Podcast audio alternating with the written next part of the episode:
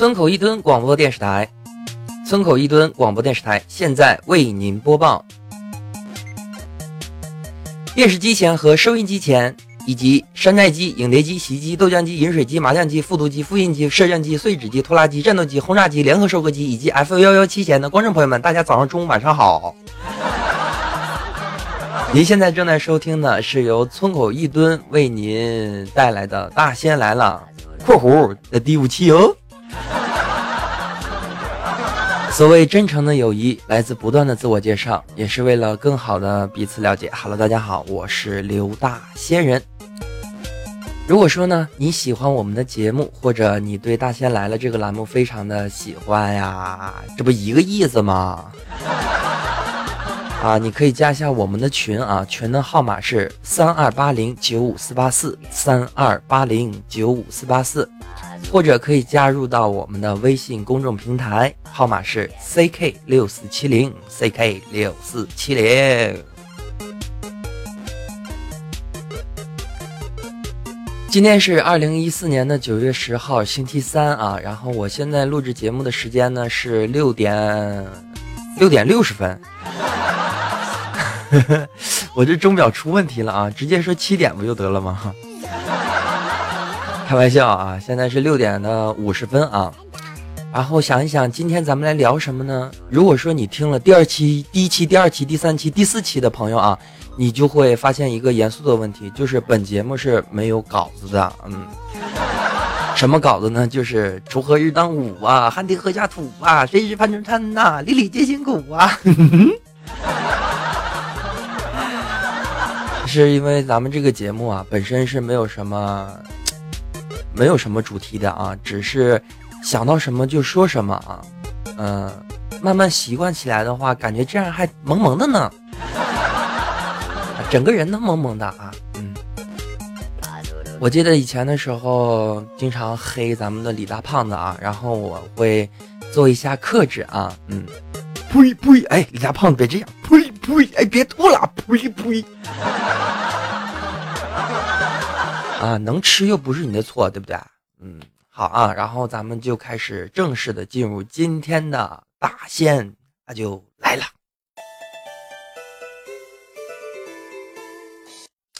先说几个今天发生的事情吧。呃，首先第一点啊，就不得不提啊，苹果手机已经出来了。苹果手机呢的外观呢，已经跟之前泄露出来的图片非常的相似啊。呃，比如那颗火疖子一样的摄像头啊，然后整体包裹式，然后还有它那个天线的划分啊，是不是？就有点像，哎，反正怪怪的啊。啊，而且终于出了大屏幕了啊！从此以后，我以为这个苹果手机的大屏幕出来之后会叫 iPhone Note 啊。啊，好啊，嗯。呃，另一方面的话，想一想啊，今天还有什么事儿来着呢？嗯，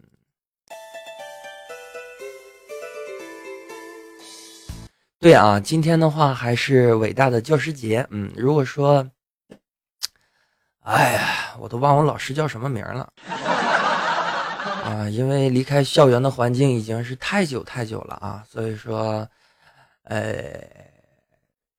教师节的这个东西，咱们就不要说太多了啊。如果说你要感兴趣的话，你可以去收听一下，嗯，大仙来了的第三期啊。那一期的话是专门讲开学来开学的一些事情啊。嗯，我好敷衍啊。好吧，冷静一点啊。然后想想今天聊什么话题呢？真是要亲命了。啊，让我想一想啊。嗯。聊什么话题好呢？嗯嗯，哎呀，聊什么话题可好呢？好吧，那咱们就按照刚才今天讲到的这个话题啊，咱们就来聊一聊手机。哇哦，嗯，聊一聊手机，因为我自己的话，虽然说达不到一个非常严重的发烧友啊，但是对手机呢也有一定的认识啊。嗯，呃。手机这个话题太庞大了，从哪说起啊？好吧，那咱们就慢慢道来啊。既然你来听大仙来了，就一定要保持着两个宗旨啊。一个是呢，听完了一定要好好的休息，好好的睡觉啊，这是为了治疗你的失眠。嗯。第二点呢，就是要有一颗过日子的心啊，因为咱们这个节目啊，一定要放慢节奏。嗯，我一开始我就想，我说怎么才能把节目做的特别长呢？后来我发现了一个好的办法，就是把语速放慢，说话的时候慢慢说，这个节目它不就被长了吗？哎呀，整个人都不好了。嗯，好，恢复恢复正常状态啊。嗯。我正常过吗？嗯，好吧。提到手机啊，就是咱们也不在网上找一些材料，就按照我个人的回想记忆来讲啊，嗯，印象当中，呃，对手机有概念的时候，是我的父亲啊，他买了一个大哥大，就是特头个头特别大的啊。我要没记错的话，这个手机给我的印象，第一个是它非常的沉重啊，像一个砖头啊。然后另一方面的话，就是当时它的这个号码啊是非常短的。我要没记错的话，当时这个手机号是六位数啊，不是六位数就是四位数啊。可想而知，当时手提电话它的在中国普及率并不是很高。但是摩托罗拉这个大哥大呀，就开拓了这个先河啊。嗯，作为一个划分点。嗯，然后在我的印象当中呢，有两个品牌是永远不能被磨灭的，一个是诺基亚，还有一个呢就是摩托罗拉。呃，当时啊，诺基亚给人的那种抗造的感觉啊，你像现在还有很多人在调侃用诺基亚去砸核桃啊，是不是？然后还有一些不知死活的品牌，然后去砸，然后屏幕都碎了啊，屏幕碎了人家又不保修，是不是啊？然后诺基亚的话，我忘记什么型号了啊。它当时有一款手机我特别的喜欢，就是机体是蓝色的，然后都是实体按键啊，屏幕当然不是彩色的啊，应该是呃绿底儿黑字儿的这种，好像叫诺基亚六什么的吧，六六零零 啊，反正你知道有这么台机器就行了啊。我这还自称发烧友呢。然后随着时间慢慢的推进啊，呃，开始有一些呃国产的手机厂商也映入到了人们的眼帘啊。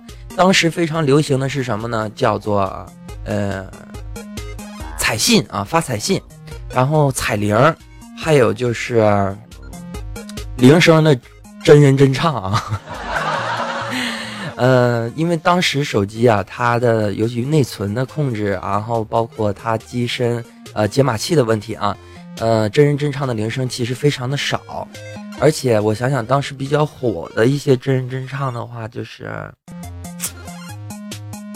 二零零二年的第一场雪，就基本上那种真人真唱的手机都会有这首歌啊，嗯，然后当时我也有了自己的第一台彩屏的手机啊。呃，当时呃，这里也再给给大家普及一个知识啊。当时最早有彩屏手机的是三星啊，三星那款手机我印象非常深刻，是呃三星 T 幺零八，它是第一款翻盖式然后彩屏的手机啊，特别的惊艳。当时的售价呢就已经高达五千多块钱啊，所以说对当时作为一个学生的我来说，这是一个非常大的一个奢望。呃。彩屏手机的普及呢，还有一些随着彩屏手机的普及啊，还有一些手机的功能啊，被人们挖掘出来。比如说，诺基亚开始尝试在手机上安装摄像头啊。呃，你看现在的手机摄像头的像素什么八百万、一千两百万是吧？我不会告诉你，当时的时候，诺基亚那款手机是十五万摄像头。你没听错，十五万啊。呃，这也很正常，因为。科技的进步总是要随着工业的发展啊，这是第一点。呃，说到了彩屏手机和手机的摄像头之后啊，我记得当时看了一篇科技报道的杂志啊，呃，当时没什么上网的机会，你懂的啊。然后看那个杂志上面就说，嗯，手机的摄有摄像头的手机会不会引起新的恐慌啊？然后就有正派和反派。呃，正派就说啊，手机成为摄像头肯定是作为一个主流啊。我想想，这个杂志当时看的话，应该是在两千零三年到两千零四年左右的时候啊。哎，好像又暴露了年年龄啊，这个。然后正方肯定是赢了嘛。作为现在的观察来说，如果手机不带一个照相机的话，就会感觉怪怪的，对吧？嗯。然后当时反方的理由是什么呢？就是害怕偷拍。虽然说偷拍这个社会现象啊，就不良的社会现象也是在不停的发生啊，但是，呃，也并不影响就是手机呃有了摄像头之后的革命性的意义啊，因为大家已经可以开始，呃，最开始的手机照相机它的功能并不完善，但是现在手机的摄像头呢，已经慢慢的可以代替一些专业相机，肯定不行啊，你像尼康啊。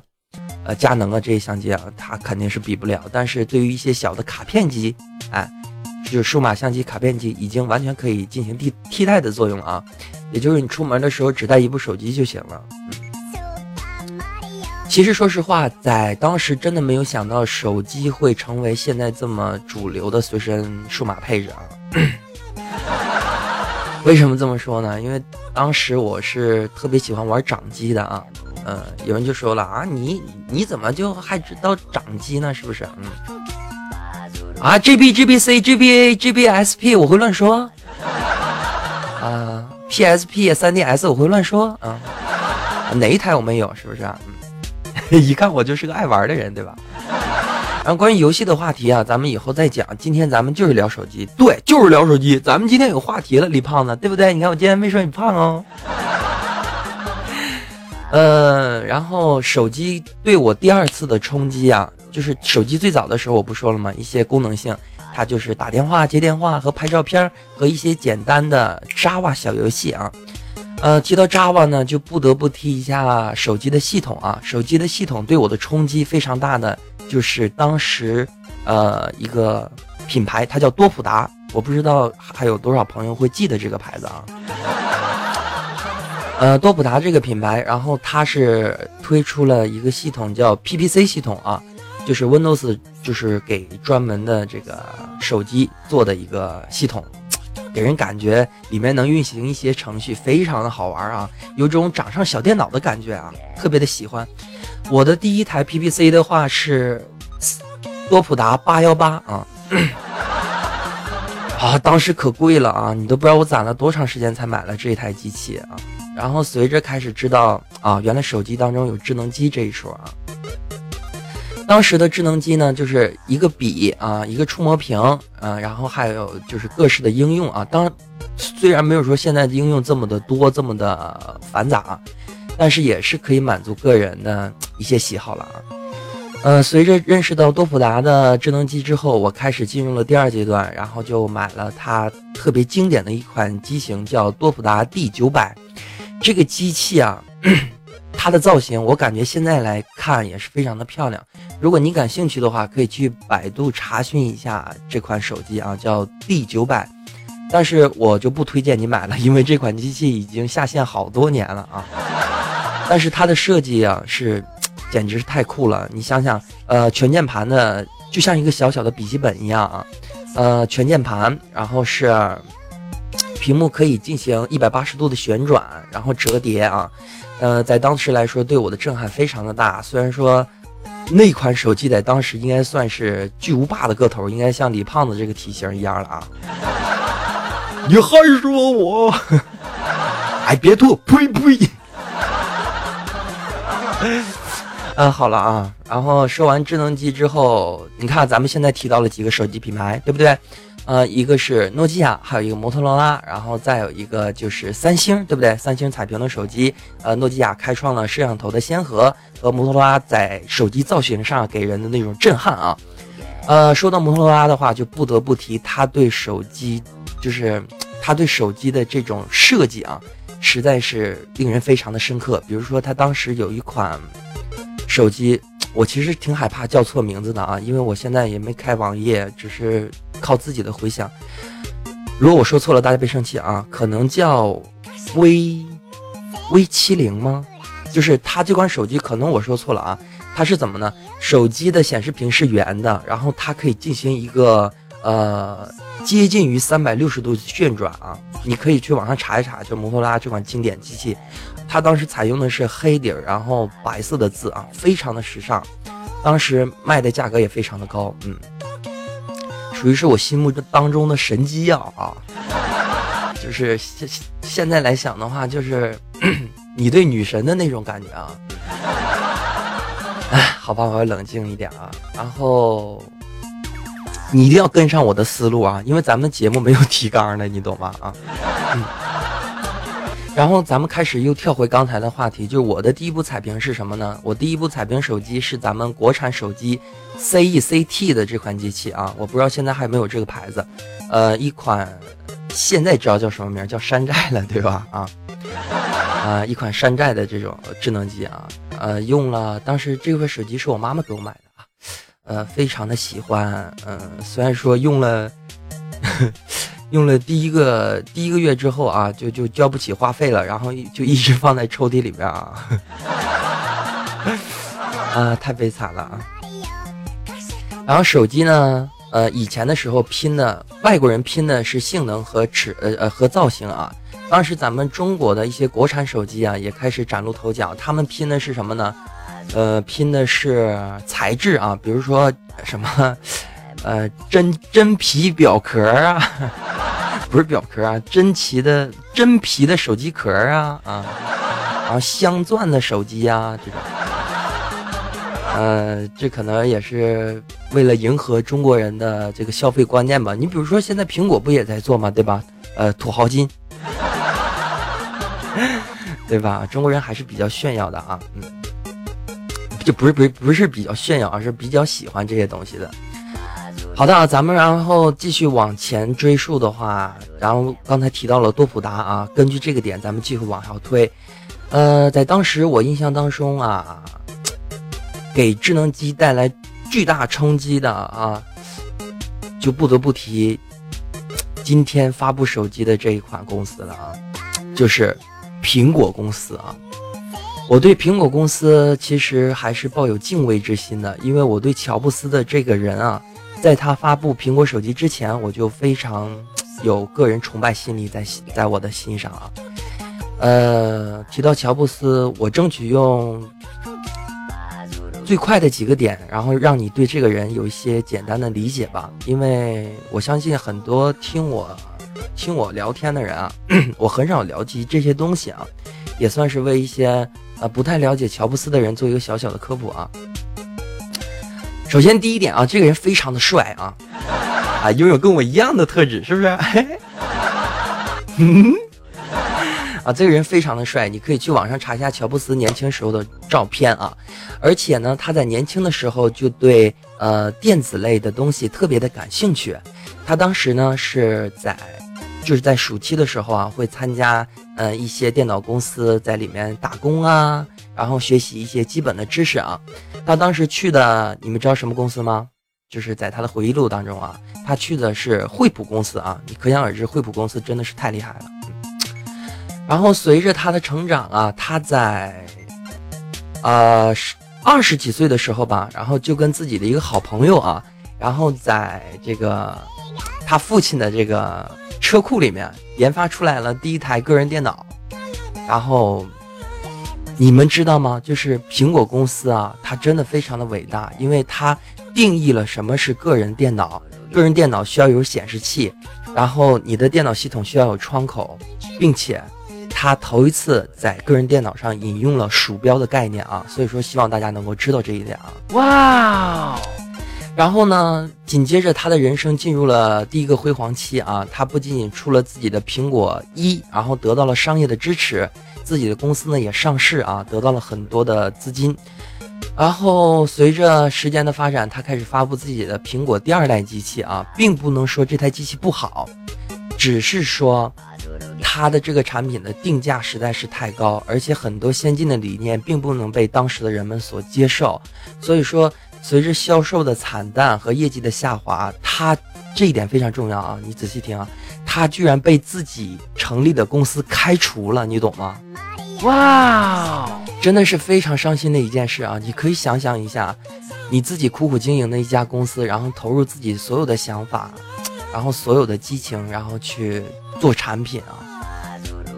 啊，希望大家有时间的时候都可以去看一看乔布斯乔布斯早期的时候做苹果一啊或苹果二的那些发布会啊，你会看到那个阳光灿烂，然后面带自信笑容的一个人。然后，没错，就是这样，他被开除了，被自己成立的公司所开除了。开除了之后呢，他开始进入人生的第一个低谷。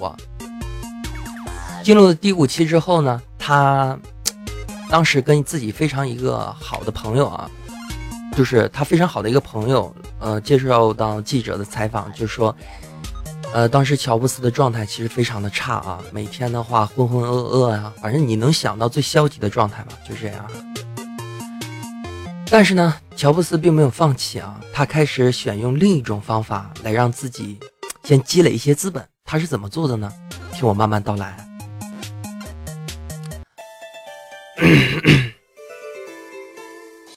不知不觉提手机提手机提到乔布斯了啊，然后咱们就把这个话题一直说下去吧，也希望呃大家能多知道一些呃事情吧，嗯，OK 的，OK 的，嗯，好的，我喝一口水啊啊啊！你看我是个多么负责任的主播呀，对不对？哎。哎，你看我喝水都跟你们说一声，是不是？好的，我看我想想，刚才聊到哪儿了？呃，乔布斯经历到人生第一次挫折之后，然后他又重新开始了，对吧？他开始了之后，他去做什么了呢？啊，那么我就来告诉你吧。乔布斯啊，在失败了之后呢，他就脱离了苹果之后啊，他就成立了一个小小的公司，叫做皮克米啊。如果说你不知道这个公司的话，呃，我可以告诉你啊，他是做动画片的。如果说你还不知道的话，那么我就可以告诉你他做过哪些动画片嗯，《玩具总动员》，这个你知道吧？哇！呃，《汽车总动员》。哇！反正后面带“总动员”的。就是迪士尼的这些动画片啊，都是由皮克米出品的。而当时掌管皮克米的公司的这个人啊，就是啊我们的乔帮主乔布斯了。嗯，哇，厉害吧？哈哈哈哈哈哈。然后呢，他把这个动画公司啊，紧接着呢就转手给了迪士尼啊，然后换取了很多的钱。而在这个时候，其实已经时光荏苒过去很多年了啊。呃，回首起呢，他又开始看到了他自己成立的那个公司苹果已经被那些股东弄得不成样子啊，特别的不堪了。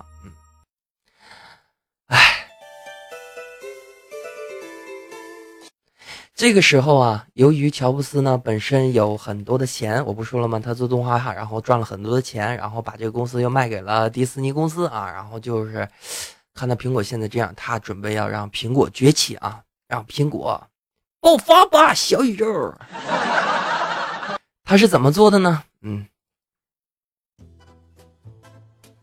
首先他回到苹果公司之后啊，第一件事情就是裁员啊，把一些公司里面特别腐朽的事情全部进行了大大整改啊，大刀阔斧的来整改自己的公司啊。紧接着呢，他开始把重心瞄向了个人的随身听啊，注意啊，不是不是录音机啊。就是苹果的随身听里面的一些产品啊，iPod 这些东西啊，然后随着一代一代的进步和大家开始发现，哎，这么小小的东西里面居然能装这么多的歌，而且音质超级好啊！哇！然后这也让大家开始重新认识到，嗯，苹果，嗯，给人心目当中的这种感觉也是越来越好，越来越高档啊，越来越上档次了啊。然后苹果真正的爆发呢，是它。又开始重拾自己的笔记本的业务啊，呃，他开始推广自己的个人电脑啊，然后使自己的苹他自己建造的苹果公司，这是第二次回来之后，又进入了事业的第二个高峰啊，苹果的第二高峰。然后说了这么多，聊了这么多，咱们是为什么呀？是吧？今天聊的是手机是吧？嗯，我现在依稀记着苹果当时。乔布斯说的那句话啊，就是他要改变世界啊，然后这部电话的话也会改变我们对手机的认识啊，他做到了，哇，一个太伟大的人做到了。当他发布 iPhone 的时候，第一代的时候，其实我也看了一些零零星星的一些新闻啊，但是并不是很在意。但是没想到你现在再想一想看看，苹果已经成为了智能机当中的娇宠啊，然后大家对苹果的那种执着和喜爱，已经超过了对其他手机喜爱的那种程度啊。总之，苹果呢。让很多人们进入了一个新的时代啊，手机时代，大家开始知道了用手机可以下载很多的应用，你并不需要只有在电脑上才能登录我们的 QQ 方便的打字啊。然后呢，你可以在手机上观看你喜欢的视频，然后你可以在家里组建一个小小的 WiFi，然后就可以看视频呐、打游戏啊啊，让手机变成了你身上不可缺少的一部分啊。这就是苹果手机，这也是乔布斯带给我们的重大惊喜。提到苹果手机啊，就不得不提到它非常经典的一款啊，在我心目当中也是最棒的一款，就是 iPhone 4S 啊。它的那种双面玻璃，然后中间金属的感觉，实在是太胖了，以至于说后来再出来的产品，你包括像苹果五啊，我相信苹果五的话，还有一些乔布斯的理念在里面吧。但是苹果六，我说真心话啊，已经就这么说吧。呃，乔布斯已经去世了，这个大家都知道啊。你们想一想，一个失去灵魂的企业，它是什么样的呢？呃，我记得当时的报道，乔布斯在倒下的那一刻，倒下的之前，还在自己的办公室里跟员工说：“这个不行，这个不行。”他就是这样的一个人，严格的要求要要求严格的要求着自己的产品，认真、负责。我还记得他说：“大家其实并不知道什么是时尚，而我们的任务就是告诉大家什么才是时尚，什么才是好用。”这么一个有情怀的人离开了苹果。其实早在那个时候，我跟朋友们一起聊天的时候就说。苹果已经开始变味儿了，然后直到苹果五出来之后，感觉还是有一些乔布斯设计、乔布斯的灵魂在里面。大家可能说：“哎，你说的这不太虚了，是不是？什么叫灵魂啊？是吗？”其实是这样，这个东西真的很难说，只是对产品的一个认真的态度。比如说。比如说，我相信如果乔布斯今天还在的话，还在世的话，iPhone 六绝对不会是现在这个样子。那个丑爆了的摄像头绝对不会这么去处理。你不要跟我讲，因为它是采用了光学防抖，它需要有足够的空间，这不是理由，这不是一个把手机做成不漂亮的理由。你也不要跟我说，因为现在有很多的手机厂商，他们已经跟上来了啊，苹果已经不可能像以前那种惊艳了。这都不是理由，唯一的理由就是你还不够认真，又或者你丢失了灵魂。好的，然后说到了苹果之后呢，就不得不提苹果的系统啊，iOS 啊，iOS 还 i i s o 啊，i s o 好像是镜像文件啊啊，好像是 iOS 啊。iOS，Oh my God，我还这还发烧友呢。然后提到这个苹果系统啊，呃，给人的感觉呢就是三点啊，也是对苹果的一种系统感觉，就是第一个是全封闭式的那种安安全感。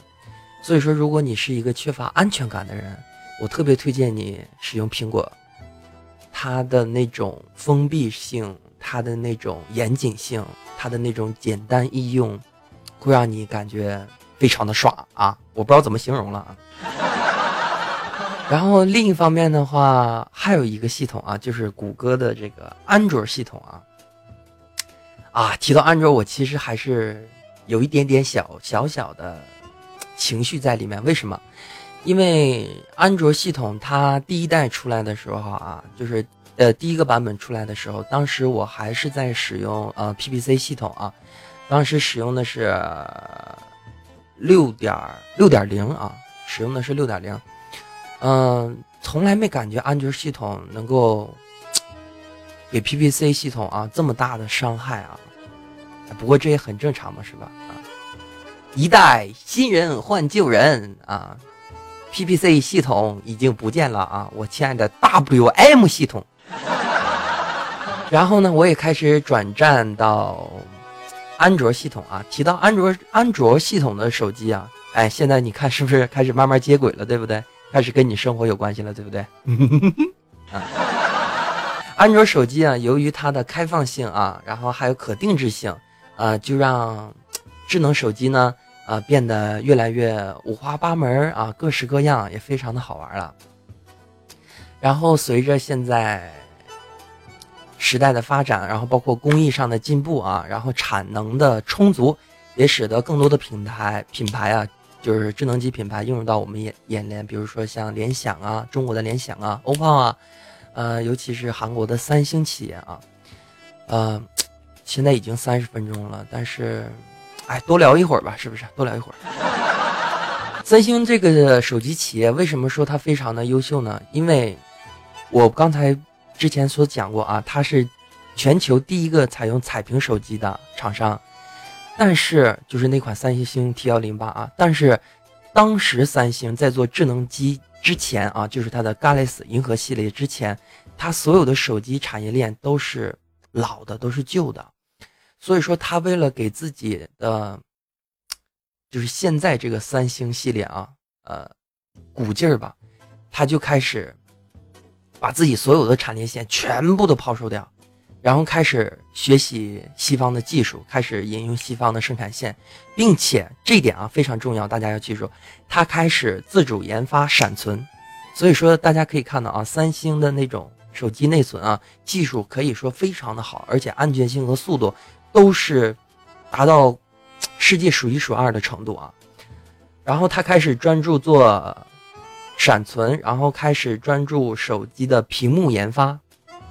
他这些年的积累都是为了在银河系列上的爆发，比如啊，Galaxy S 一、S 二、S 三、S 四、S 五，然后尤其演出的呃衍生而来的这个 Note 一、Note 二、Note 三啊，所以说三星的成功并不是一个偶然。就是哎，你你可能有些人朋友会感觉哎，三星以前就做手机啊，现在哎碰运气好了，并不是这样。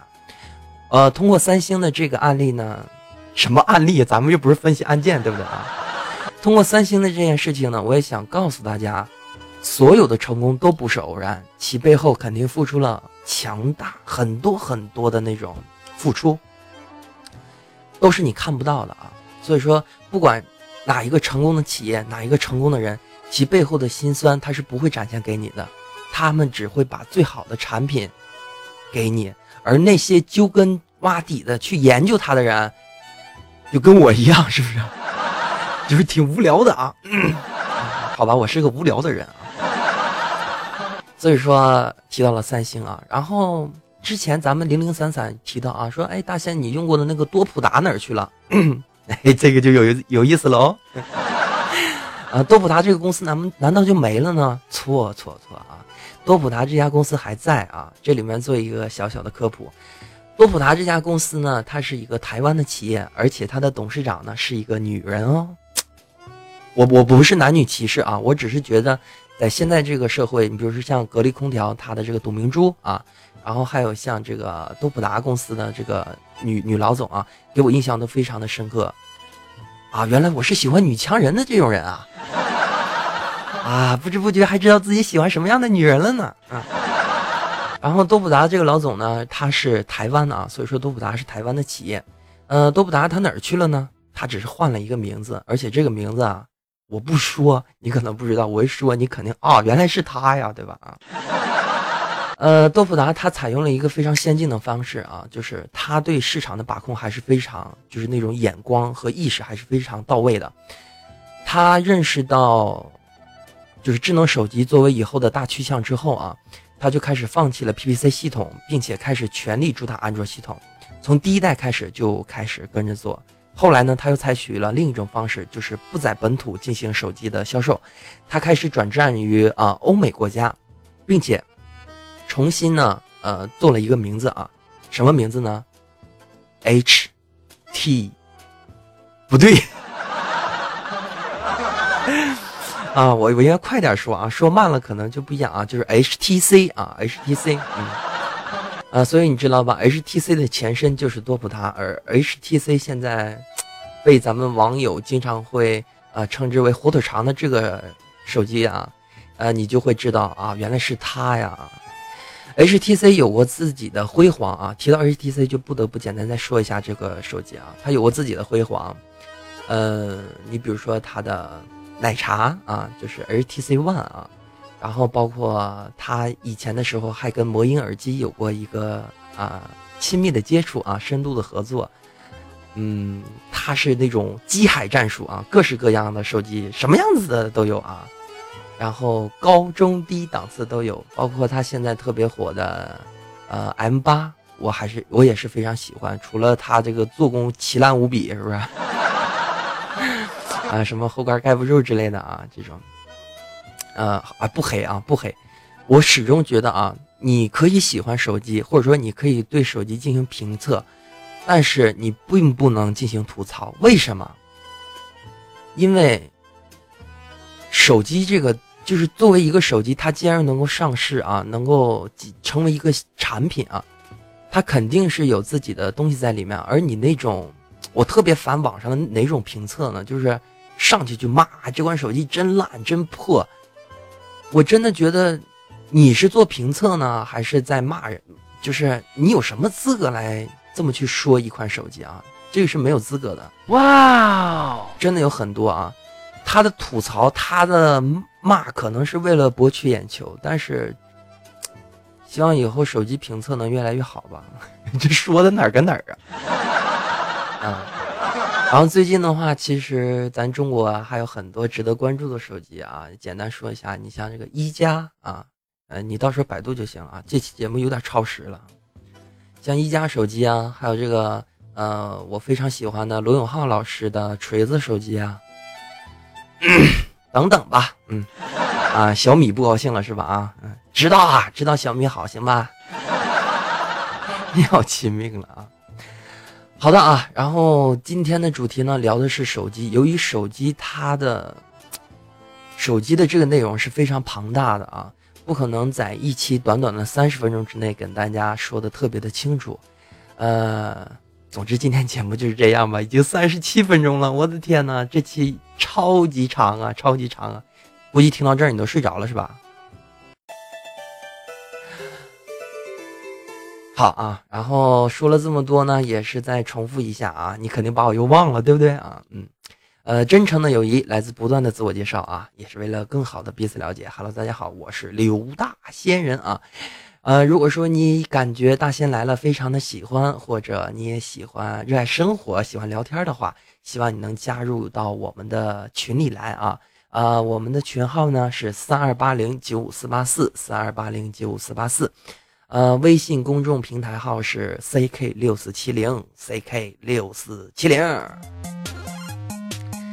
真诚邀请您的加入啊！然后今天也简单说一下啊，是大仙来了的第五期了啊！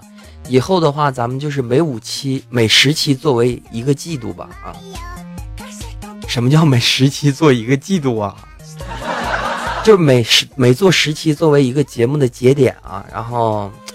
也为了以后方便保存吧，嗯，希望我们的节目越来越好啊，嗯，这不是观众来信啊，这是我自己跟自己说的啊，加油吧，骚年！啊，既然说现在已经是三十八分零啊三十九分钟了啊，咱们就再抽出来一分钟的时间啊，凑够四十分钟对吧？嗯，哎，这么想一想，这个节目还是挺好做的嘛。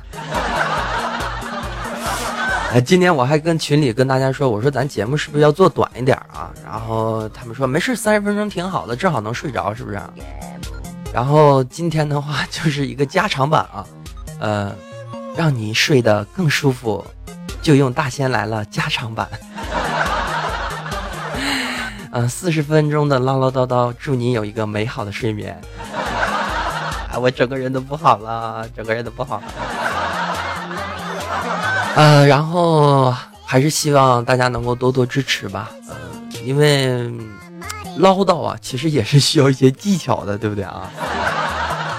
啊，尤其那些没有稿子的啊，没有中心思想的，没有节目框架的，对不对？所以说，希望大家多多支持吧，我在小村等着你的到来呢，快点来吧。就说你呢。